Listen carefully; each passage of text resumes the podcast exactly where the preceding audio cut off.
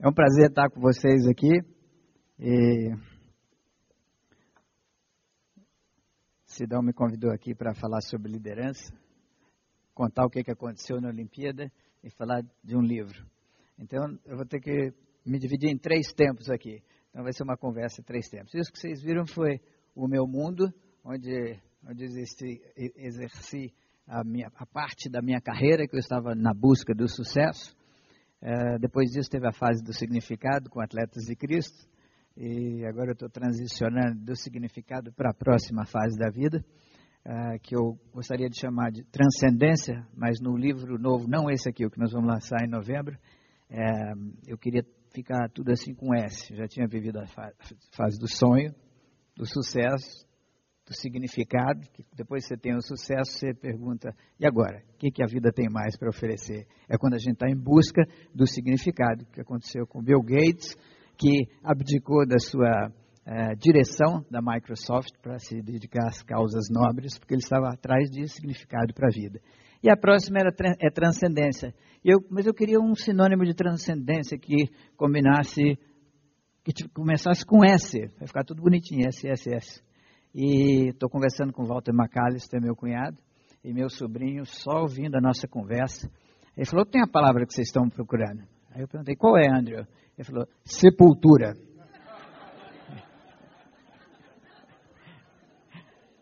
A gente olhou para ele assim, primeiro a gente riu muito. Ele falou: é, na idade de vocês.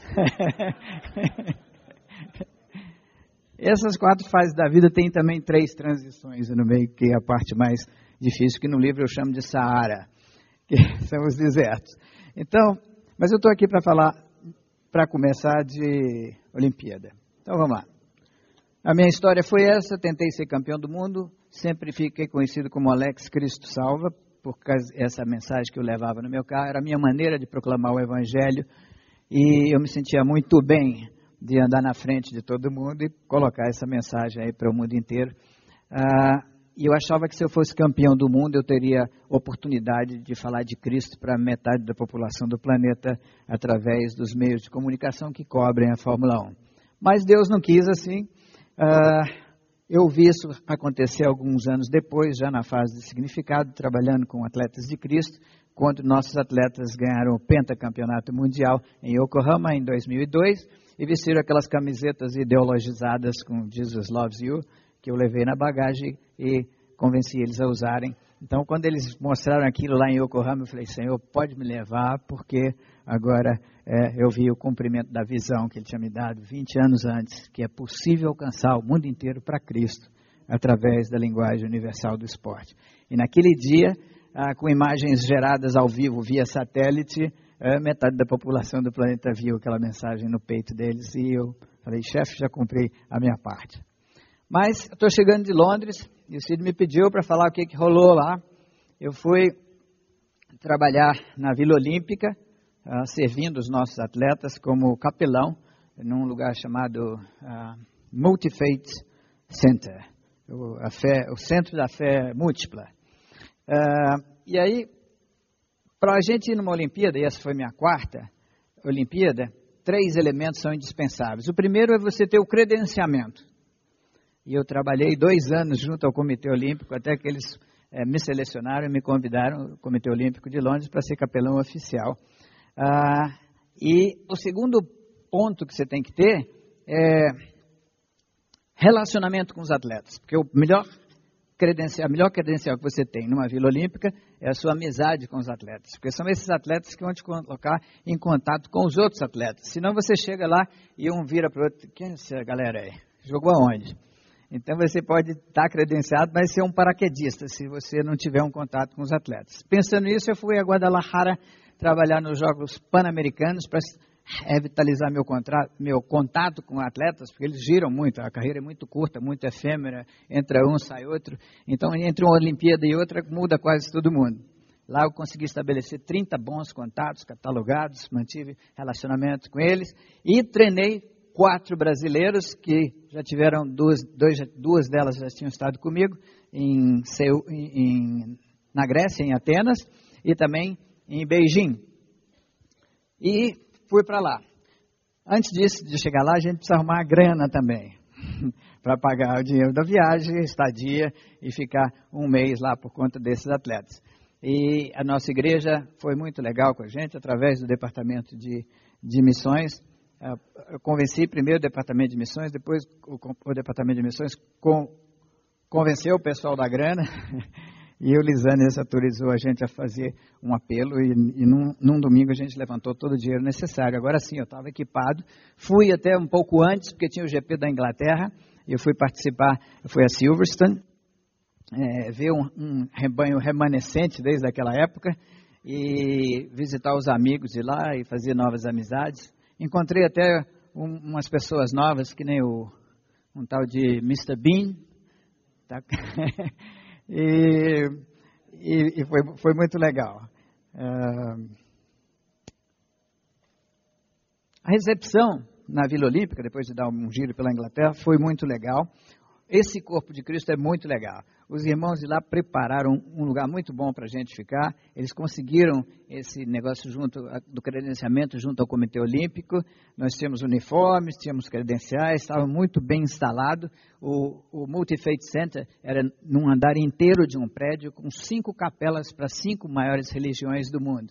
O cristianismo, onde nós dividíamos a capela entre evangélicos e católicos, tinha o budismo, o islamismo, hinduísmo e, e o judaísmo. Estavam todos representados, além de uma capela para cada um, tinha também uma sala de aconselhamento para cada um e uma recepção que parecia uma recepção de hotel grande, assim, bacana, um negócio chique no último. Eu nunca, nunca tivemos tanta, tanta estrutura que nem dessa vez.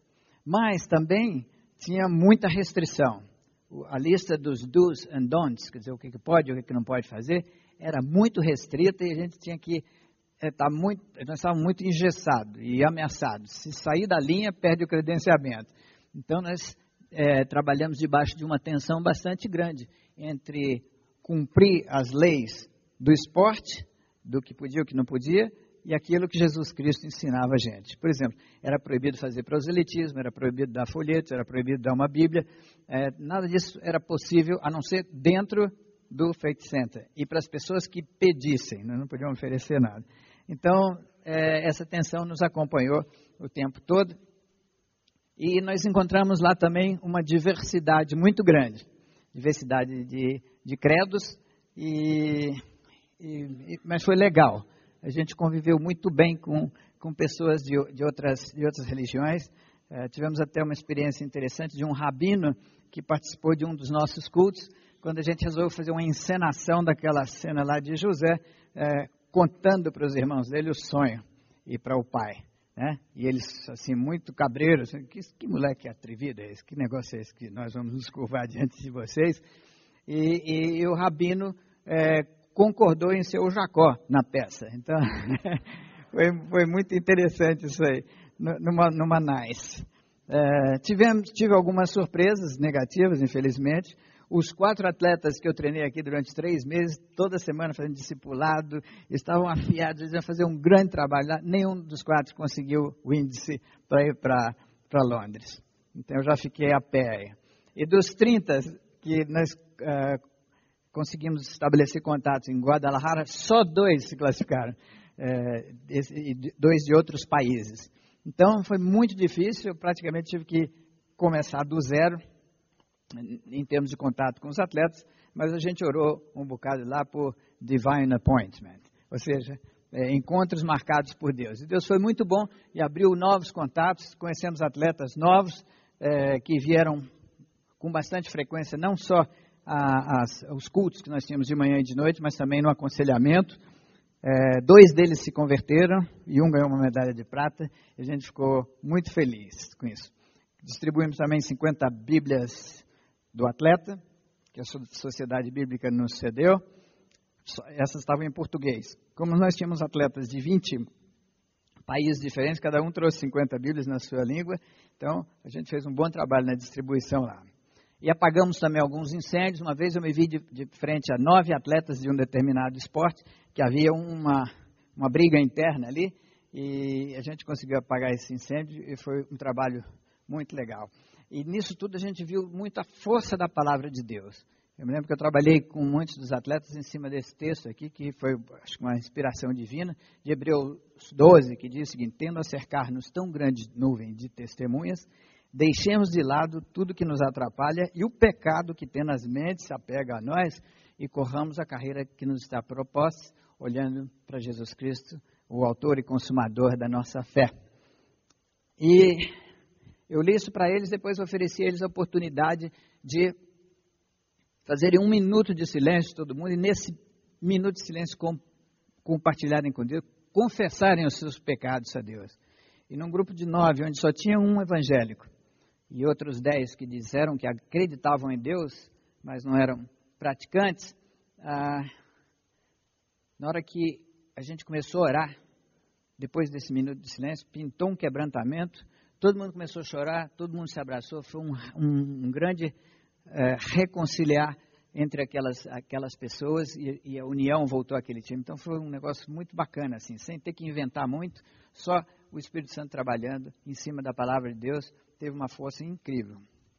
Ah, a gente, na primeira semana, os atletas estavam muito empolgados porque conseguiram o índice olímpico. Na segunda, eles estavam muito focados, que chegou a hora da competição e a gente podia passar por um atleta que viu antes ele nem falar com você, porque chegou o grande momento. Estavam focados e apreensivos. E na terceira semana, era a semana do choro, porque 10.700 foram lá e apenas 600 voltaram com a medalha de prata, de ouro e de bronze. O subproduto da vitória desses poucos foi a derrota de quase 10 mil atletas. Então a função do capelão era consolá-los. E eu trabalhei com um boxer, um, um, um, que eu tinha conhecido em Guadalajara. Ele chegou lá é, muito esperançoso, novo na fé, é, crendo que tudo é possível que crê e, e, que o melhor de Deus está por vir e tudo. Então ele estava com muita esperança. Mas ele caiu no sorteio é, contra o segundo melhor do mundo na categoria dele. Então a chance dele era de Davi contra Golias no ranking. E ele estava crendo que isso podia acontecer, só que o cara deu um pau nele, coitado. Que ele, e quando veio me ver depois, eu via na, na cara dele as marcas da, da, derrota, não só a marca moral no coração, a dor no coração, mas também fisicamente, literalmente, ele estava bastante é, machucado. É, e, e, e, muito abalado na sua fé. Como é que Deus deixou uma coisa dessa acontecer comigo? Então, os quatro dias que se seguiram, nós fizemos um trabalho de aconselhamento, ajuntando ele a reunir, juntar os seus cacos e partir para a vida de novo, que ele disse que ia abandonar a, a carreira, que era só sofrimento.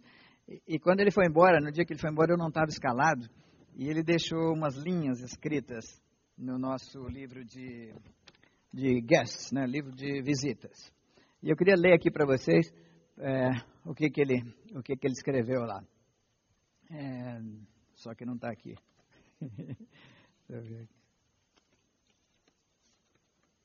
Bom, vamos traduzir ele.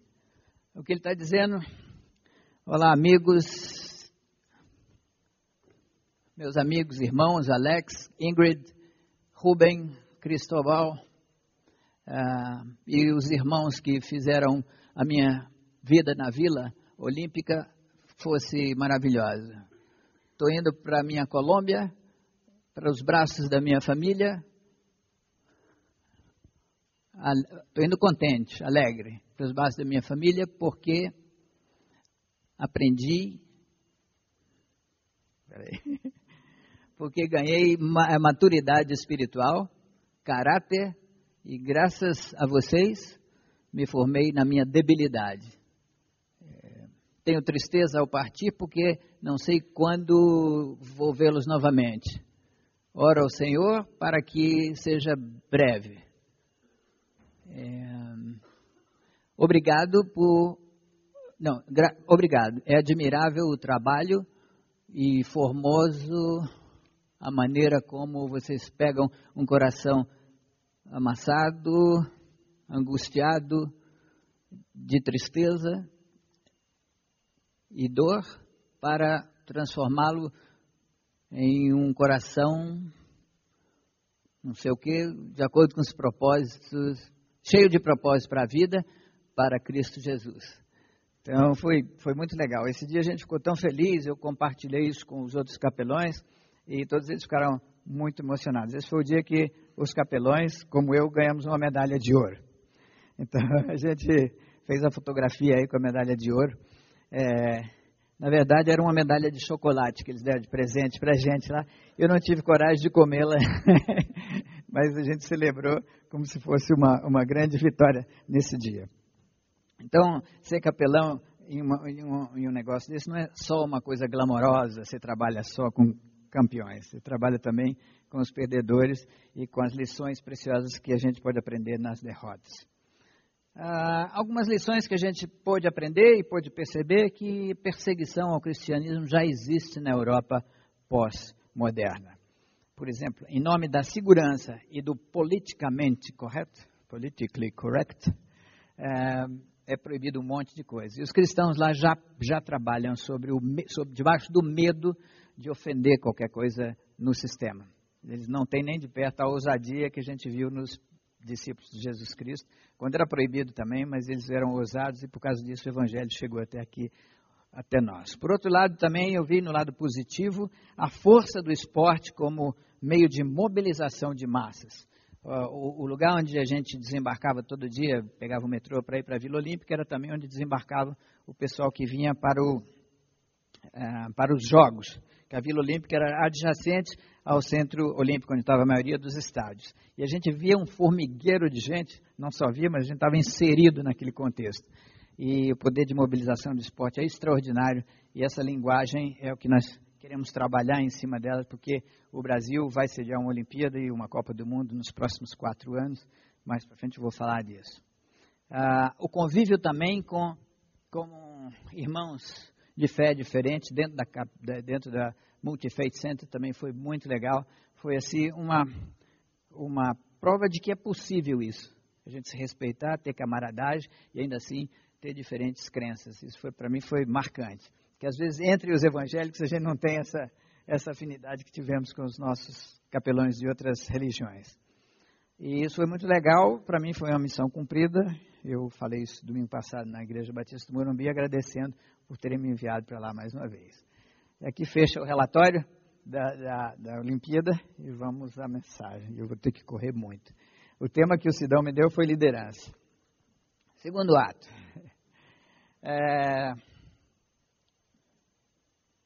no reino animal, todos os indivíduos que estão inseridos nele, sejam os animais racionais ou irracionais, eles são, nós podemos dividir em dois grupos principais: os líderes e os liderados. Até numa matilha de cães tem lá o tal do cão alfa, que é o líder. E também entre os mais racionais nós temos muitos líderes. Liderança é uma coisa que você nasce com ela e também é uma coisa que pode ser aprendida. E mesmo os que nascem com um espírito de liderança também podem aprimorar a sua liderança através de treinamentos. Então, é um, é um, é um, conjunto aí de, de, de vocação para liderança e também de treinamento. O número de líderes é muito menor do que o número de liderados. E existe uma carência de líderes no mundo inteiro. Há quem diga que o último líder mundial, nota 10 que houve, foi o Charles de Gaulle. E que de lá para cá nunca mais surgiu um líder com carisma e com, e com as características que o Charles de Gaulle tinha. Ah, o que tem muito no mundo são os power holders, são os caras que eh, lideram a força. Por exemplo, no exército, o general tem a liderança que lhe é concedida pelo status dele. E também no, no mercado de trabalho e no mundo civil, tem muitos chefes ditadores aí, e vocês talvez já tenham dado de cara com algum, que são pessoas que não são líder coisa nenhuma, eles são power holder. A diferença do power holder para o líder é que o líder verdadeiro, quem põe o manto de liderança nele, são seus liderados. Não adianta nada eu chegar numa turma e falar, eu vou liderar isso aí. Se a turma não me seguir, eu não estou liderando coisa nenhuma.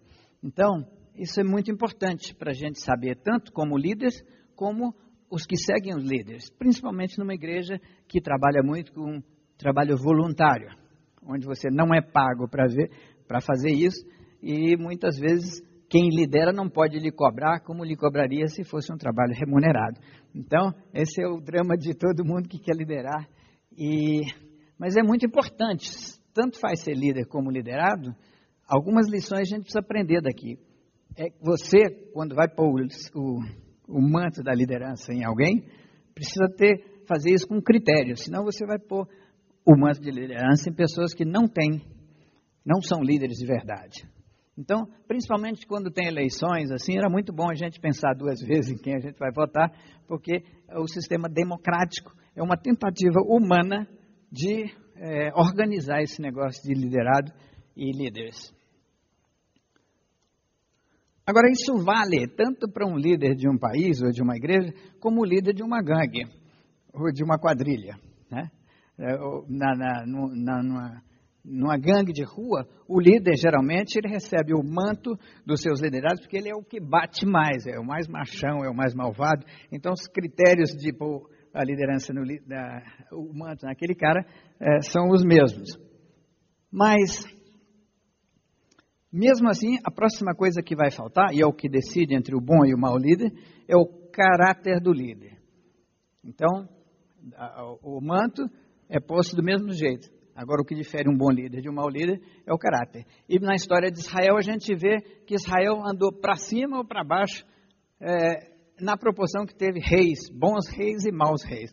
Se você ler o Velho Testamento, a maioria era muito ruim e, e botou o país em sérios problemas.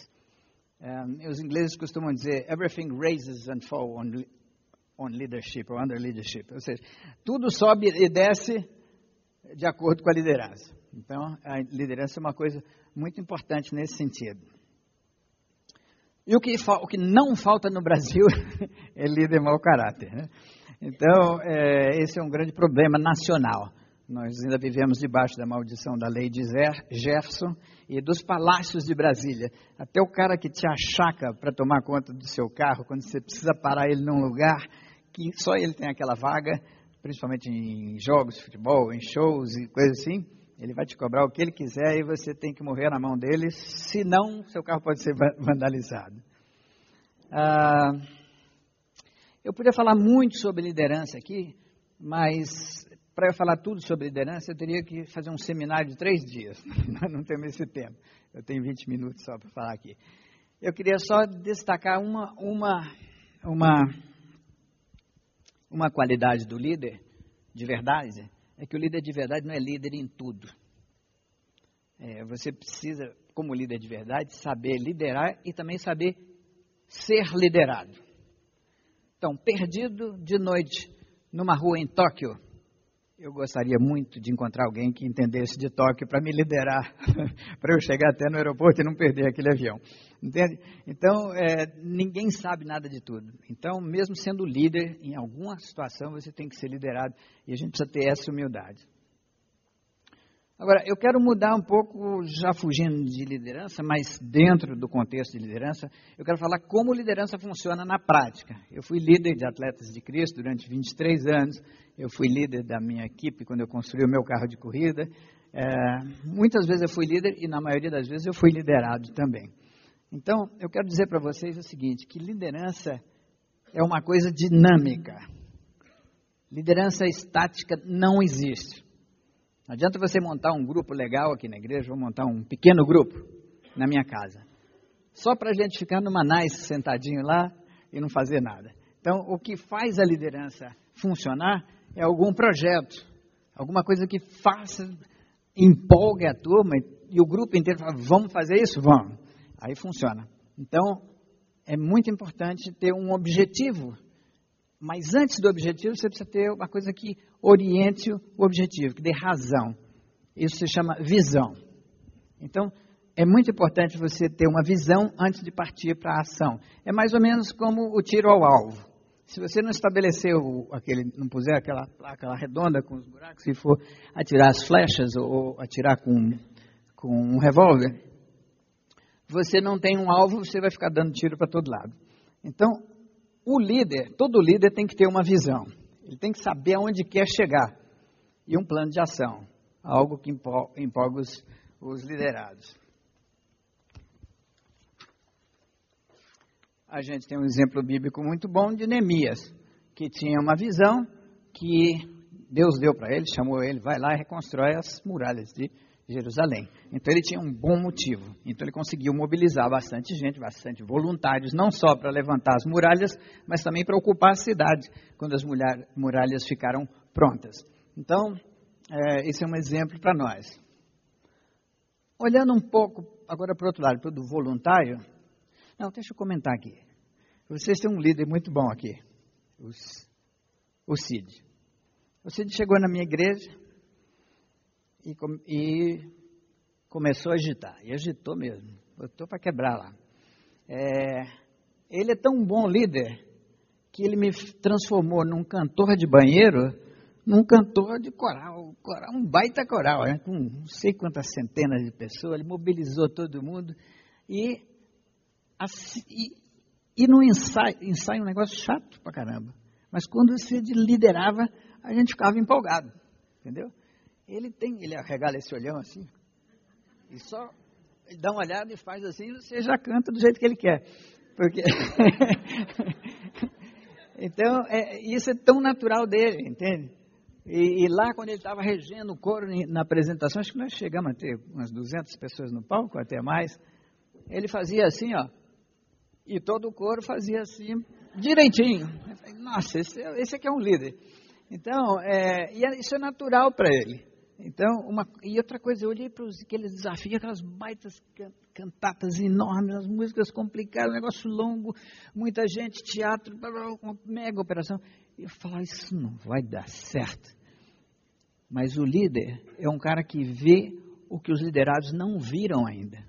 Na cabeça dele, ele já tinha o resultado pronto. Então, ele conseguiu passar isso para a gente. Uh, um dos grandes líderes que esse país teve, talvez o último, assim, a nível de presidente, foi o Juscelino Kubitschek. Ele teve um sonho, construir uma cidade. E esse sonho dele contagiou meu pai. Meu pai foi para Brasília em 1957, que não tinha nada, nada, nada em Brasília, só mato, só cerrado. E nós vimos uma cidade crescer do nada por causa do sonho desse homem. Então, esse é o líder. O líder vê o que vai acontecer antes do acontecido, tá?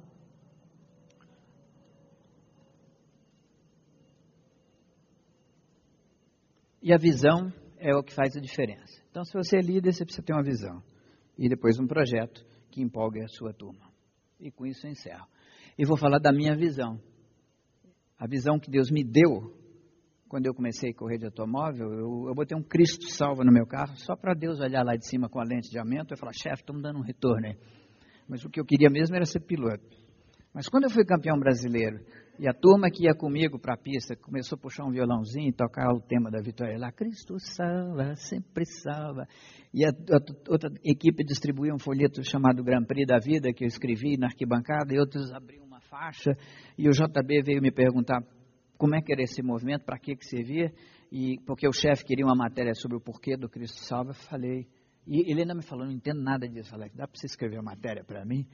Eu falei, dá sim, me dá dois dias aí. Conversei com meu pastor e mentor, que era o pastor Enéas Tonini naquela época, e juntos a gente escreveu o plano da salvação, explicamos tudo numa linguagem automobilística, e para nossa surpresa aquilo foi publicado numa quarta página do JB de domingo, e quando eu abri aquilo caiu a ficha. Plim! Eu tinha pregado para 450 mil leitores do JB. Eu falei, caramba, isso é um meio tremendo. Nenhum pastor falou para 450 mil de uma vez, numa tacada só, né, naquele fim de semana. A diferença é que o púlpito deles era estático e o meu era é móvel, né? A turma falava, lá vem ele, já foi. Cristo salvo era o, o cerne de toda a mensagem cristã, essa mensagem que eu, que eu tinha no meu carro. Como falei, queria alcançar o mundo para Cristo.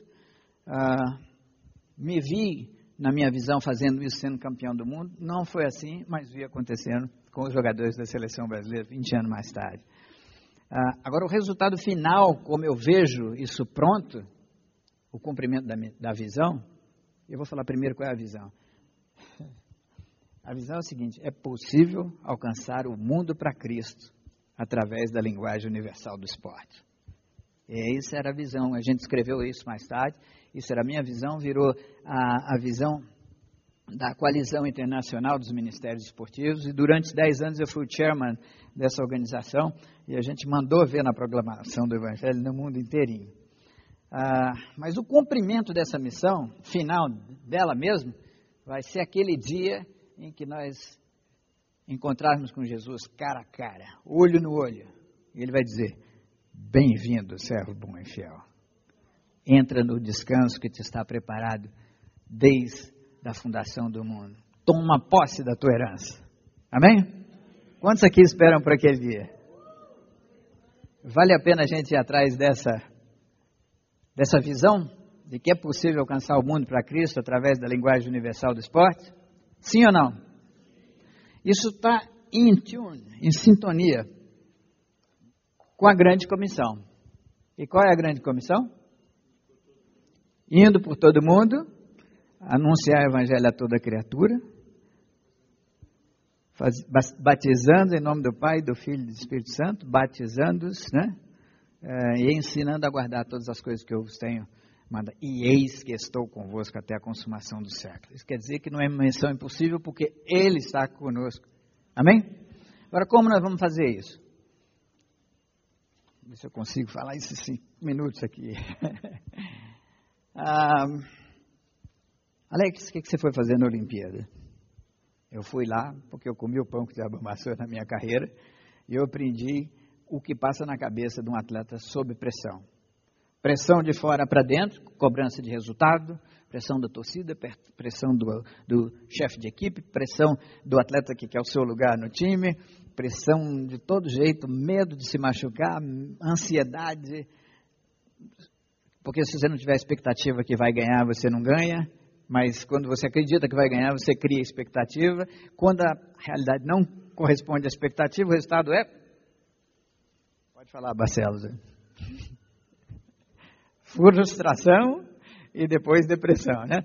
Então, e isso vai numa espiral para baixo que vai rapidinho. Então, é, o atleta tem essa pressão de fora para dentro e de dentro para fora, porque ele é o cara que mais se pressiona, se cobrando por resultado. Então, a, a barra é muito grande. Então, eu estava no lugar certo, na, na hora certa, para ajudar esses atletas. Agora, essa é a minha praia. A praia da Fórmula 1, a praia do futebol. Eu fui com os atletas da seleção brasileira em cinco Copas do Mundo. É a praia das Olimpíadas, do lado de dentro da Vila Olímpica. E aí você fala, e o que, que eu tenho a ver com isso? O que você tem a ver com isso é que essa grande comissão é para você também. Não foi só para os discípulos, né? é, a responsabilidade é individual. Cada um de nós estamos comissionados por Jesus Cristo.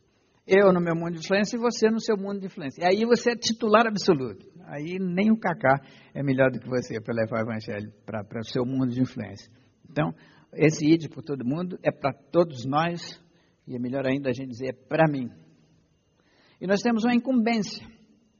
Deus nos plantou nesse mundo não para ficar bonito na fotografia, ele deu para a gente uma missão. E a missão é ir por todo mundo. E ele nos equipou com um pacote de talentos. A parábola dos talentos diz que Deus deu a cada. Ou Deus não, o, o, o, o patrão, que aí representa a figura de Deus, deu para cada um dos seus funcionários um determinado talento diferente um do outro. Um recebeu cinco, outro dois, outro um. E eles receberam dessa maneira de acordo com a capacidade de cada um, é o que o texto diz. Ou seja, no dia que Deus for cobrar do Kaká e do Neymar e do Ayrton Senna, ele vai cobrar proporcional ao que eles receberam e o que eles podiam ter feito com talento. Mas, curiosamente, o cara que se deu mal nessa história foi o que recebeu o talento menor. Isso para nós é um alerta para a gente não ficar sentado aqui no banco da igreja e achar que proclamação é obrigação do cidadão ou dos mais talentosos. A proclamação do evangelho é de cada um. E é a ovelha que gera a ovelha. Depois traz aqui para ele pastorear. Então, é muito importante que a gente não enterre o nosso talento e multiplique. Moral da história: nós temos que ser muito mais intencionais em termos de proclamação do Evangelho, em tudo que a gente faz para o reino. Toda atividade do reino, seja na música, seja na obra social, seja na batalha espiritual, seja no ensino da palavra, ah, tudo que nós fizermos tem que ter por trás a intenção de levar alguém ao conhecimento de Cristo. De outra maneira, nós vamos estar só fazendo, nos divertindo com o processo e não sendo, não cumprindo a, a intenção maior que Deus tem para tudo isso. Agora, como a gente faz isso? Rapidinho, eu separei em três maneiras: apaixonadamente, espiritualmente e racionalmente. Apaixonadamente quer dizer de todo o coração. Se me amais, quem me ama guardará as minhas palavras, disse Jesus. E eu virei para ele, junto com meu pai, nós faremos dele morar. Uau! Para mim, essa é a maior promessa. Já pensou essa dupla morando aqui dentro? Mas isso, se nós amamos, a ele nós temos que obedecer. E ele falou umas coisinhas assim. Primeiro, ele foi movido de uma grande compaixão. E Jesus, olhando a multidão, compadeceu-se deles, porque eram como ovelhas sem pastor. Se nós não tivermos compaixão no nosso coração, nós não vamos vencer a inércia, o medo e a vergonha de falar de Cristo para os nossos queridos e para os nossos não tão queridos. Então, a primeira coisa que nós temos que trabalhar em cima disso, uh, ter amor. E essas pessoas do seu mundo de, de influência são os familiares, os amigos, os colegas de trabalho, os clientes, os professores, os fornecedores, os alunos, a turma lá da esquina. Ah, ou seja, no teu mundo você é titular absoluto. E titular absoluto é o tema aqui agora. Ah, espiritualmente, Algumas palavras rápidas de Paulo. Desenvolver a vossa salvação com temor e tremor. Depois ele fala: habite Cristo nos vossos corações para que sejais cheios da plenitude de Deus. E depois João fala: assim brilha a vossa luz diante dos homens, para que eles vejam as vossas boas obras e glorifiquem o vosso Pai que está no céu. Ou seja, um cristão devidamente santificado reflete a pessoa de Cristo como a lua reflete a luz do sol. Isso é uma coisa muito natural quando a gente consegue colocar isso em prática e vivemos uma vida cristã. Todo ser vivente é capaz de se reproduzir, e todo cristão maduro é capaz de gerar um outro cristão. Se ele não gerar, alguma coisa está errada com o DNA dele. Ah, racionalmente, eu posso dizer que proclamação é o órgão reprodutor do corpo de Cristo. Foi assim que o Evangelho chegou até nós, através das gerações. Uma geração passando para outra, e, e assim que a coisa aconteceu. Mas, se o corpo de Cristo continuar se reproduzindo no rate, né, no, no, na proporção que tem se reproduzido, nós vamos ser atropelados pela explosão demográfica. Ou seja, vai nascer mais gente, crescer e morrer e parar no inferno do que aqueles que se tornaram cristãos e que podem influenciar esse negócio de ser sal da terra e luz do mundo. Então, nós estamos aqui racionalmente com um, um, um problema. Ah, portanto, para que isso seja uma realidade, nós temos que nos valer de novas linguagens. E o esporte é a linguagem do momento. Deus, na sua sabedoria, resolveu aquele probleminha que aconteceu na Torre de Babel, quando todo mundo saiu falando uma língua diferente. De lá para cá, ele criou as linguagens universais, artes, música, em nosso tempo, a linguagem universal por excelência é o tal do esporte. Eu não conheço uma maneira melhor de você comunicar em outras linguagens do que o esporte. Que pode ser a linguagem, por exemplo, você é dona de casa que está aqui hoje, mas o seu marido e o seu filho não estão aqui hoje, porque não estão, mas são loucos por esporte. Nesse país, talvez o futebol é o número um, não, com certeza é o número um. Se a senhora conseguir falar com ele em futebolês, eles vão te entender bem. E para isso a gente tem criado muitos materiais, folhetos, livros, e esse livro nós vamos lançar aqui é um desses, uma dessas ferramentas, é, para você se comunicar com o seu, o seu mundo de influência em outras linguagens, a linguagem universal do esporte. Então não foi por acaso que Deus colocou o Brasil, que sempre foi um país que teve pouca tradição na economia, na política, na ecologia, mas sempre teve uma proeminência grande nos últimos 50 anos no mundo do esporte, notadamente com o futebol, onde conquistou cinco títulos mundiais, e na Fórmula 1. E o Brasil tem oito títulos mundiais de Fórmula 1. Não, isso não é brincadeira. Grandes países, ah, só a Alemanha chegou perto disso aí com Schumacher e Vettel. E levou muito tempo, o Brasil chegou lá 20 anos antes. Ah, não é por acaso que nós vamos ter uma Copa do Mundo e uma Olimpíada aqui nos, quatro, nos próximos quatro anos. E a chance disso acontecer na nossa geração é nenhuma. que a última Copa do Mundo teve aqui foi há 64 anos atrás. Essa Olimpíada de Londres, a que antecedeu a ela em Londres, aconteceu há 64 anos atrás também. Ou seja, se demorar 64 anos para voltar, nenhum de nós vai estar andando bonitão aqui em cima de duas pernas aqui há 64 anos, a não ser a turminha que está lá, lá no, com as crianças, lá. esses que estavam com o CID aqui embaixo.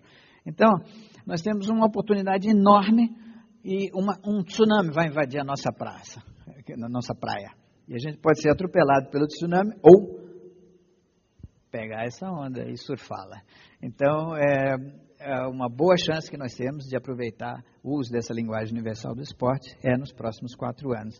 E você pode fazer isso no mano a mano, dentro do seu mundo de influência, ou nos grandes projetos que vão rolar daqui para lá. O projeto, por exemplo, Joga Limpo Brasil é um deles. E tem vários aí, e o que não vai faltar é jeito de você trabalhar. Nós já identificamos lá com a Coalizão Internacional dos Ministérios Esportivos 100 maneiras de fazer ministério usando é, o esporte. Então, depois, se a gente tiver um tempo, fazer um seminário com a liderança, é, eu quero juntar vários pastores para eles estarem passando isso para suas igrejas. Nós queremos fazer um trabalho de mobilização aí, de conversar aí com 100 mil pastores, para ver se a gente é, convence o corpo de Cristo a pegar essa onda aí. Uma história rapidinha, particular. Quando eu parei de correr, eu fiquei, nem, eu fiquei que nem cachorro que caiu do caminhão da mudança. É, aquela transição foi punk, foi muito difícil. É, e eu não tinha o Carlos Barcelos para tra trabalhar comigo naquela época. Então, Deus teve que trabalhar comigo na palavra dele e foi duro. Uh, e aí eu resolvi que eu ia entrar para o seminário. Aí meu amigo Jaime Kemp falou, Alex, não faça isso. Eu falei, por que, Jaime? Você passou a coisa mais santa do mundo. Não existe coisa mais linda. Ele falou, é, mas o que o, que o corpo de Cristo está precisando não é de é, o que o corpo precisa mais é de cristãos que atuem lá fora no mundo, no seu mundo de influência. Eu falei, make sense, faz sentido. E, e aí eu me especializei em trabalhar lá fora, e depois Deus acabou me trazendo para dentro da igreja. Mas é, o que eu quero dizer é o seguinte: nós temos que invadir todas as praias. Se nós não ocuparmos o espaço no mundo, alguém vai ocupar. Tá? A inversão disso é o que Deus falou para Josué. Todo lugar que pisar a planta do teu pé, eu vou-lo tenho dado. Então, eu acho que isso é, é, é, um, é um, negócio que, que, deve nos encorajar a sair para fora e ir lá.